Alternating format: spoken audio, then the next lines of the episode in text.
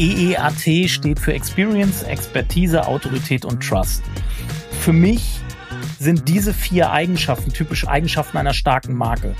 Wenn ich einige dieser oder alle dieser Eigenschaften als Unternehmen abbilde, bin ich eine Autorität, also für mich eine Marke in einem bestimmten thematischen Segment oder in einer Branche.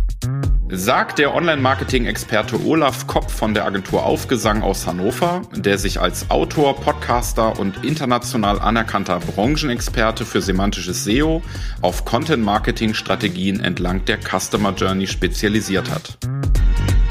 Dieser Podcast ist deine Abkürzung für mehr Vertriebserfolg. Dein Gewinn? Dauerhaft neue Kunden, planbar mehr Umsatz, mehr unternehmerische Freiheit. Das alles durch Kunden, die auch wirklich zu deinem Unternehmen passen. Herzlich willkommen zum Wunschkunden-Podcast von Toxan mit deinem Gastgeber Thomas Kilian. Der ideale Wunschkunde für mich ist der, der mitdenkt und mitarbeitet vor allen Dingen. Gerade wenn wir uns im, im Kontext SEO mit Kunden beschäftigen, ist der Erfolgskiller in häufig, äh, dass der Kunde nicht mitarbeitet und denkt, die Agentur macht alles für ihn. Aber eine Agentur kann auch meistens immer nur Impulse geben und ein bisschen Zuarbeit leisten. In den meisten Fällen, und ich glaube auch nicht nur im SEO, sondern in anderen Disziplinen auch, muss er eben auch mitarbeiten und in der Umsetzung auch tätig werden und Budgets freigeben natürlich, aber auch mitarbeiten, wenn zum Beispiel um Content-Erstellung geht, den Content auch online stellen, auf seine Website stellen, wenn man als Agentur keinen Zugriff hat, weil ohne die Umsetzung natürlich kein Erfolg. Wenn ich als Kunde bei euch alles selber machen muss, wozu brauche ich euch dann als Agentur? also wir sind Impulsgeber. Wir können auch natürlich, es gibt natürlich Bereiche wie zum Beispiel äh, Performance Marketing beziehungsweise Pay-per-Click-Werbung. Da muss der Kunde bis auf äh, funktionierende Landingpages bereitstellen eigentlich nichts machen groß, aber gerade in so Bereichen, wo es um Content vor allen Dingen geht, können wir nur Impulse geben, wir können Leitplanken vorgeben, wir können auch Content teilweise mit erstellen, obwohl wenn das Thema des Kunden oder die Branche sehr komplex ist, dann sehen wir das auch ganz gerne, wenn der Kunde zumindest seine Spezialisten auch irgendwie in die Content-Erstellung mit involviert, weil wir können ja nicht in jedem Themenfeld Expertise haben als Agentur. Deswegen ist man da, sobald es in Richtung Content geht, als auch SEO geht, dann doch schon auf die Mitarbeit angewiesen vom Kunden. Neben der Bereitschaft, sich aktiv einzubringen, und das mag sicherlich bei erklärungsbedürftigen Produkten und Zusammenhängen auch, auch sinnvoll sein, was gibt es für weitere Kriterien, die einen Wunschkunden für eure Agentur ausmachen? Er sollte offen sein für unsere Vorschläge und teilweise sieht man auf Kundenseite so Blockierer, die scheinen so eine eigene Art mit sich zu bringen, dass sie alles, was von außen kommt und nicht was von ihnen selbst kommt, erstmal skeptisch beäugen und blockieren teilweise sogar. Und so ein bisschen, wir machen ja viel Customer Journey Management Workshops und man hat in diesen Runden, wo ja Leute aus den verschiedensten Unternehmensbereichen dann immer vertreten sind, hat man ab und zu immer Leute dabei, da merkst du richtig in den Workshops, die blockieren. Die blockieren die ganze Zeit und, und sagen immer aber, aber, aber, also die sogenannten Aber-Menschen. Und das ist dann immer ein bisschen anstrengend, weil du verbringst dann sehr viel Zeit damit, eine Überzeugungsarbeit zu leisten, anstatt Sachen einfach mal anzugehen. Ne? Und äh, so Aber-Leute sind vielleicht nicht ganz optimal. So. Jetzt verbindet uns beide nicht nur eine mehrjährige Freundschaft unter Agenturkollegen, sondern wir sind beide gleichermaßen fasziniert von den wunderschönen Stränden in der Algarve. Und äh, wie ich weiß, pendelst du mittlerweile zwischen Portugal und Deutschland. Wie kam es dazu? Ja, pendeln ist ein bisschen zu viel gesagt. Also Pendel klingt so, als ob ich da jede Woche hin und zurück fliege. Nicht, dass mir einer dann mir erzählt, dass ich Klimaschänder bin. Also ich versuche mich äh, drei bis vier Monate im Jahr in Portugal aufzuhalten, vielleicht auch mal fünf Monate gestückelt dann eben, also nicht am Stück, weil ich einfach dem Winter hier so ein bisschen, also ich habe das Gefühl, jedes Jahr wird der Winter schlimmer hier in Deutschland, was es zumindest Sonnenhäufigkeit angeht. Und da unten habe ich halt 300 Tage Sonnengarantie.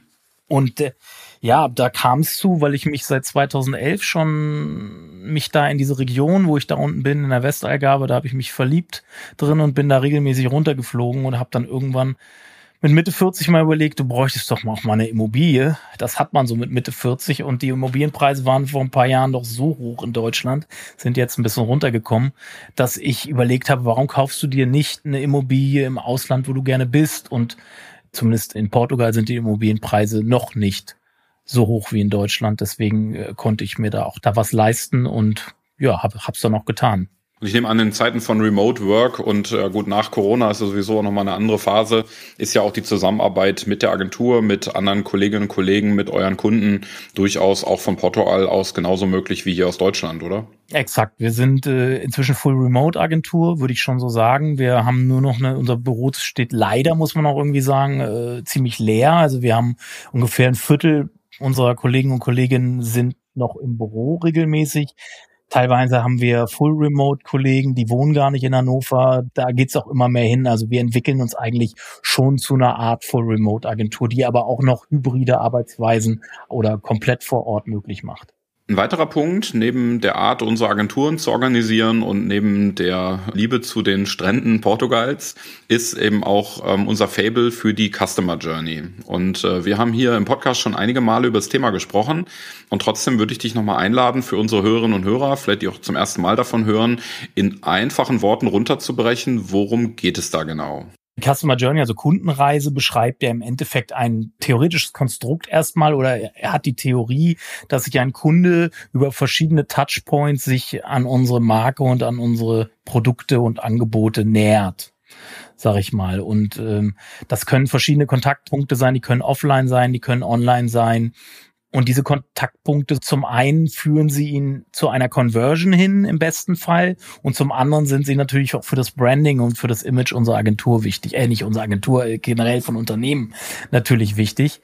Und weil da so an diesen Touchpoints wie es dann ja auch in der, im Fachjargon heißt, also Berührungspunkten mit meinem Unternehmen, da findet ja genau die Kommunikation statt und auch die Wahrnehmung meiner Brand statt und äh, von meinen Produkten im besten Fall eben auch statt. Und je höher die Kundenerfahrung natürlich an diesen Touchpoints ist oder Customer Experience, desto wahrscheinlicher ist es, dass ich einen Markenaufbau betreiben kann, als auch so wahrscheinlicher ist, dass der Besucher oder der Nutzer dann irgendwann zum Kunden wird. Warum ist das Modell der Kundenreise für dich ein so großer Erfolgsfaktor? Warum ist das etwas, worauf du dich fokussierst und wozu du Workshops durchführst? Ich meine, das Konzept macht durchaus Sinn, aber was ist so hm. die Geheimzutat oder so, die es so außergewöhnlich macht für dich?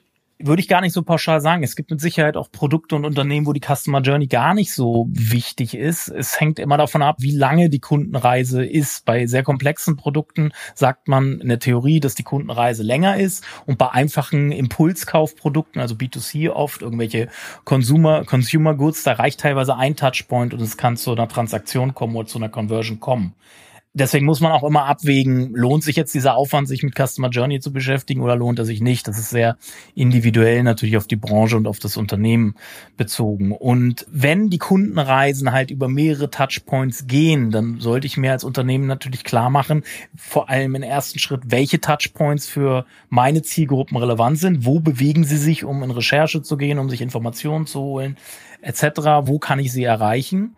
Und auch dann zu überlegen, wie kriege ich da eine gewisse Systematik rein, um vor allen Dingen auch Kanäle, Content, Kanäle und so miteinander wirken zu lassen und auch nach dem System, nach dem systematischen Vorgehen halt diese Touchpoints auch zu planen. Und den Content, Content ist ja auch eine Form von Touchpoint, die halt systematisch irgendwie in so eine Reihe zu bekommen, damit es logisch auf dieser Reise aufbaut und dass die Wahrscheinlichkeit steigt, dass jemand auch nicht nur an dem einen Touchpoint mit uns in kommt, sondern wir systematisch planen, dass er mit mehreren Touchpoints mit uns in Berührung kommt und ihn dann so langsam durch die Customer Journey begleiten, weil so ein Kunde oder so ein Nutzer hat ja auch so ein gewisses eine gewisse Entwicklung macht er ja durch während, während, während eines Rechercheprozesses.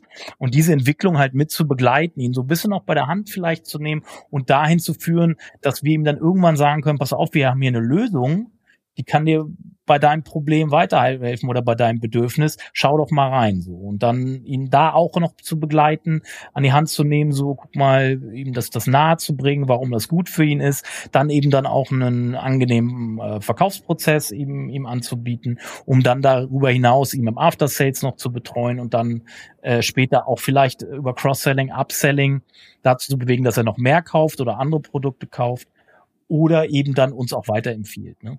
Ein paar ganz wichtige Punkte, die du benannt hast. Also jetzt mal rückwärts gesprochen, äh, die Kundenreise ist nicht mit Beauftragung vorbei, sondern geht dann eigentlich erst so richtig los. Ja, das ist ein ganz wichtiger Punkt. Also wie kann ich auch meinen Kunden weiter zufriedenstellen, weiterentwickeln, eben auch für Multiplikation sorgen. Ein ganz anderer Punkt, den du am Anfang genannt hast, den fand ich sehr, sehr spannend und äh, das ist so dieser Perspektivwechsel, weil ich erlebe immer wieder, dass Unternehmen sagen, ja, wo wollen wir denn Werbung machen? Ja, ich mache das auf dem und dem Kanal, den finde ich gut. und ich glaube, dass also dieses, dieser Perspektiv Perspektivwechsel in den Kunden hinein, der auf seiner Kundenreise unterwegs ist, zu sagen, ja, wo sind denn die Kontaktpunkte des Kunden mit mir? Und nicht, wo erzeuge ich künstlich irgendwelche Werbekanäle. Das ist, glaube ich, ein ganz großer Gamechanger für gerade viele kleine Unternehmen, mittelständische Unternehmen, die auch ein begrenztes Werbebudget haben, also die jetzt auch nicht die volle Marketing- und äh, Werbeklaviatur spielen können, sich einfach auf ein paar Kanäle zu fokussieren, die bei der entsprechenden Zielgruppe eben besonders gefragt sind oder die eben auch dann eine gute Funktion erfüllen, um auf einer Kundenreise die potenziellen Interessenten einfach ein Stück weiter zu entwickeln. Genau. Also ich glaube, da ist es wichtig, ein Verständnis dafür zu kriegen. Du hast gerade schon das Thema Content angesprochen als ein Bestandteil der Customer Journey. Welchen Einfluss hat der Content genau? Also Content, wir haben auch, wir haben Workshop-Tool für unsere Workshops entwickelt, so ein Customer, also ein Touchpoint-Kartenset. Das haben wir jetzt erweitert um Content-Touchpoints. Da haben wir, glaube ich, jetzt 160 Touchpoints mit versucht abzubilden, äh, offline und online. Das nutzen wir sowohl für digitale Workshops, also virtuelle Workshops, als auch vor Ort, weil es auch ein Print ist, ausgedruckt auch. Und das haben wir jetzt um Content Touchpoints erweitert. Und von diesen 160 60 Touchpoints sind es, glaube ich, schon alleine 60 Content Touchpoints. Aber braucht nicht jeder Touchpoint auch Content? Also letztlich ist ja auch eine Litfaßsäule, steht ja, ja auch ein Slogan jetzt, drauf. Da, da so. sind wir bei der ewigen Diskussion, auch im Content Marketing. Wann hört Content auf und wo fängt Werbung an? Ne? Für mich ist Content mehr als, ich glaube, in den Frühzeiten des Content Marketings hat man immer damit gemeint, dass man Ratgeber-Content erstellt. Also Awareness-Content im Endeffekt, ne, bezogen auf die Customer Journey. Ich habe Content Marketing immer auch durch die gesamte Customer Journey als Content Marketing gesehen. Auch eine Produkt- oder Leistungsseite ist für mich Content Marketing. Es bedient nur einen Kunden oder einen Nutzer, der gerade in der Preference-Phase, also in der Abverkaufsphase sich befindet. Und es ist für mich aber auch Content. Es ist genauso ein Inhalt wie ein Ratgeber, der ihn vielleicht in der Awareness-Phase abholt, so.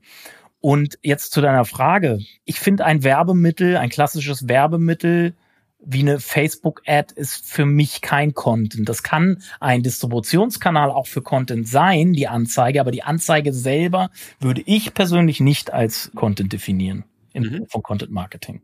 Da mache ich dann schon die Trennung so, weil äh, wenn man mal auf den großen Content Marketing Konferenzen guckt, da wird ja werden ja diverse TV Spots und so als schon als Content Marketing verkauft. Da hört es dann bei mir irgendwann auf. Natürlich sind da die Übergänge auch fließend. Also diese berühmten Hornbach Spots zum Beispiel, die so, wo es eigentlich gar nicht ums Produkt geht, sondern es geht so ein bisschen um Entertainment und so witzig und so, ne? Haha.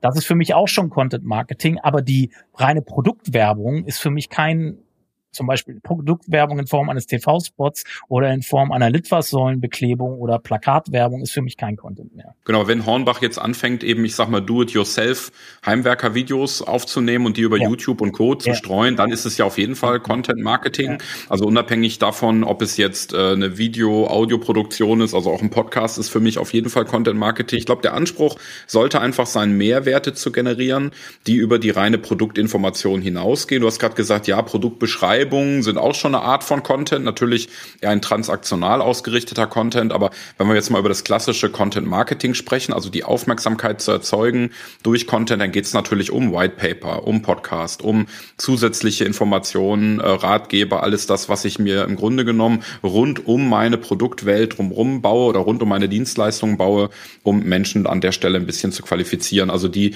Definition gefällt mir sehr, sehr gut. Jetzt hast du natürlich das Thema Suchmaschinenoptimierung, SEO als weiteres Steckenpferd, persönlich aber auch bei euch in der Agentur. Und Content Marketing ist ja auch für die Suchmaschine ein sehr, sehr relevantes Kriterium.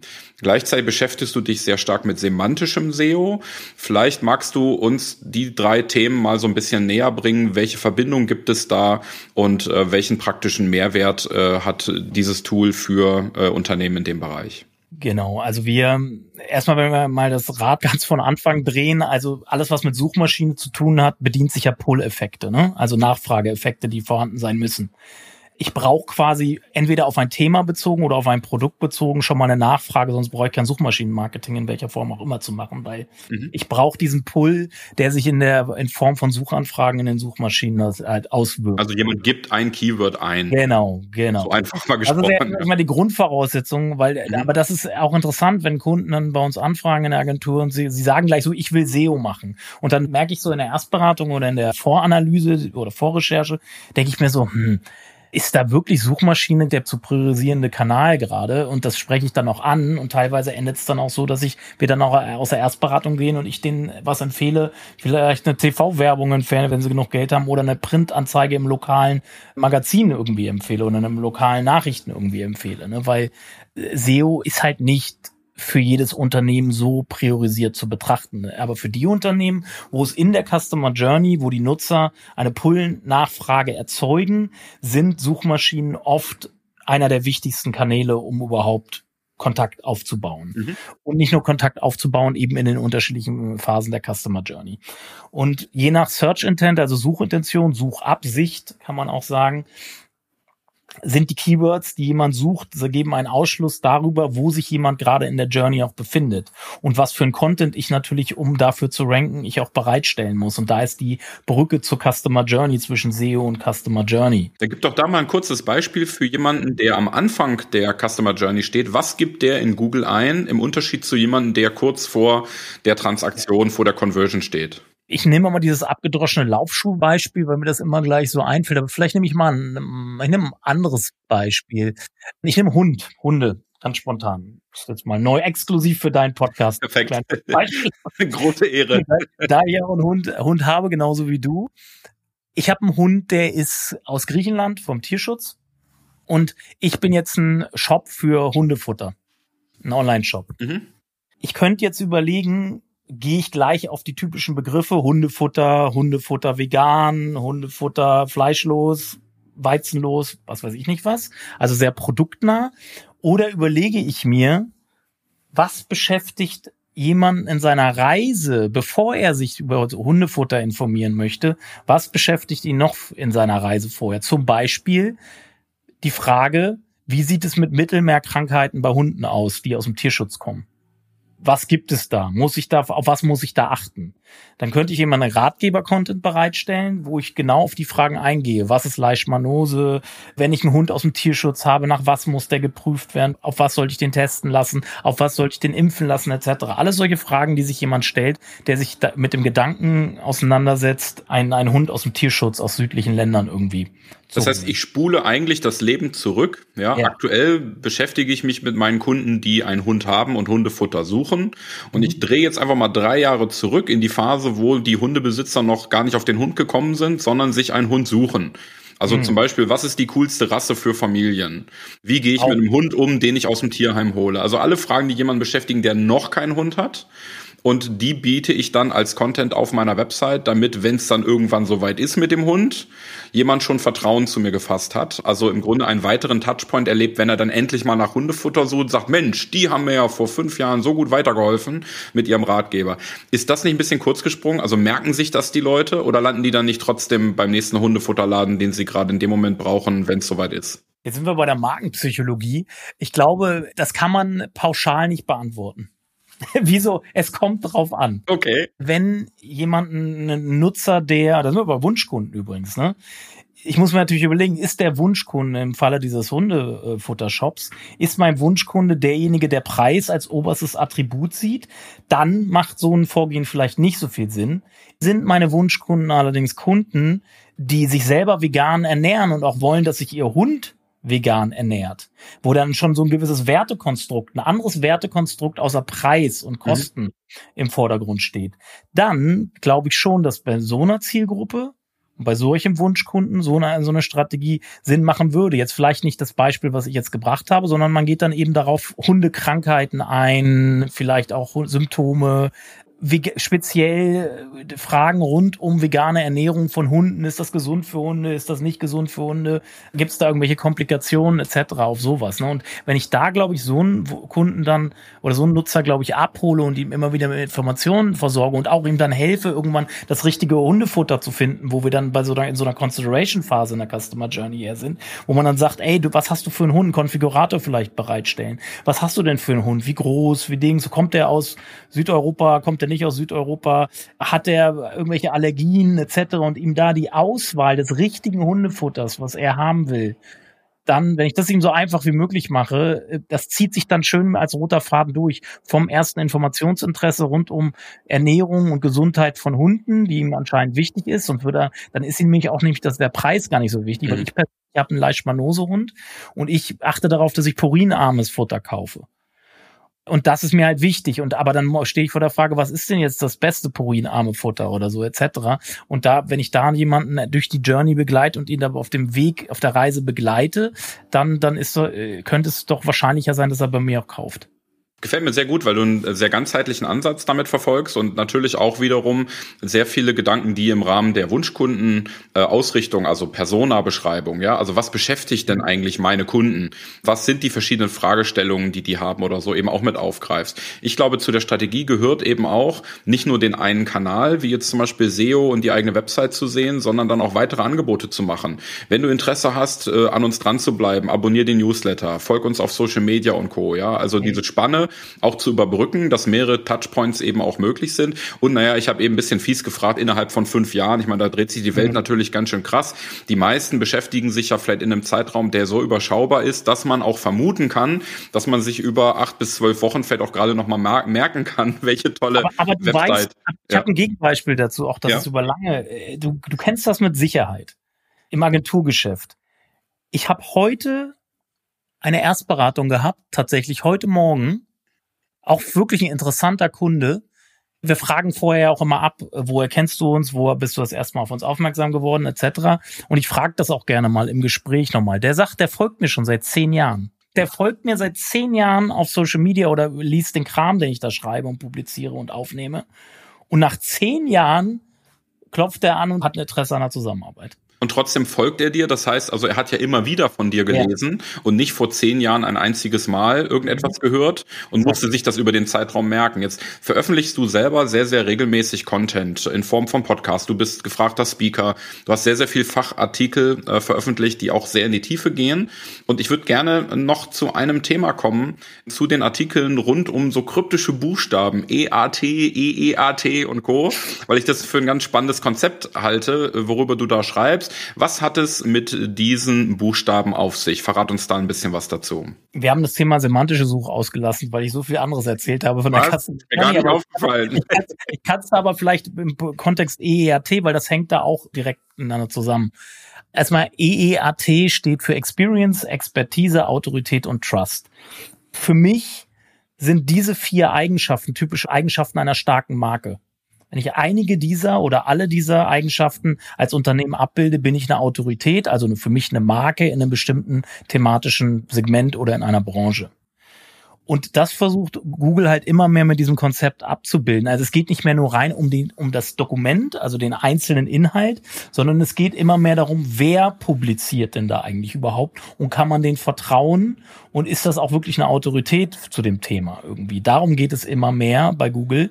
Und ich sage immer so schön, über den, die Qualität des Inhalts an sich erzeuge ich Relevanz über dieses EERT, wenn ich das erreiche, Google auch klar zu machen, dass ich da gut aufgestellt bin, damit gebe ich eine Qualitätsgarantie. Kleiner Spoiler zwischendurch. Wir podcasten nicht nur über Wunschkunden, wir sorgen mit unserer Agentur auch für passende Aufträge. Unsere Online-Marketing-Geheimwaffe hilft dir dabei, mehr Sichtbarkeit zu erlangen, über das Internet die idealen Kunden zu gewinnen und dabei noch richtig Spaß zu haben. Gemeinsam erschaffen wir maßgeschneiderte Strategien und setzen auf transparente Kommunikation, um dein Business erfolgreich wachsen zu lassen.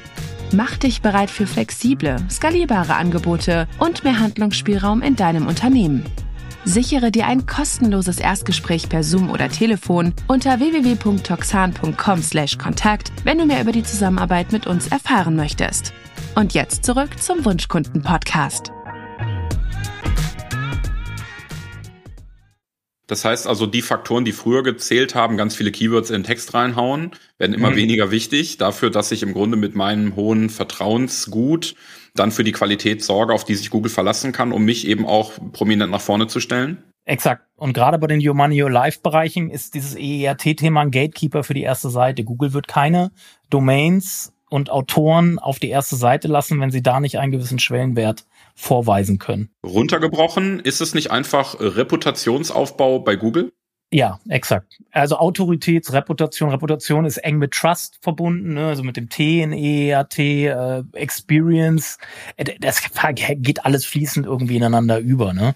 Da macht jetzt auch eine Segmentierung zwischen einzelnen Buchstaben keinen Sinn, aber ganz runtergebrochen ist es ein Markenaufbau, Schrägstrich Reputationsaufbau äh, für immer, immer wichtig, immer für ein bestimmtes Topic und nicht generisch. Ne? Mhm. Nur weil ich eine, mal, weil mich jeder kennt, also weil ich eine hohe Popularität genieße, reicht das Google nicht aus, mich zu ranken, besser zu ranken mit meinen Dokumenten. Ne? Genau, aber wenn du regelmäßig zu den gleichen Themen schreibst, also deine Expertise regelmäßig veröffentlichst, mhm. dann wirst du doch bei anderen Beiträgen zu diesen Themen bevorzugt behandelt. Könnte man das so sagen? Das kann man so sagen, ja. Aber wie gesagt, wichtig ist, Popularität ist gar nicht so wichtig. Also das reine Suchvolumen zum Beispiel nach meiner Marke ist, ist gar nicht so entscheidend. Entscheidender sind die Konkurrenzen, also das Co-Vorkommen meines Unternehmens in thematischen Kontexten wie, und den Begriffen, die dazu dafür stehen. Ne?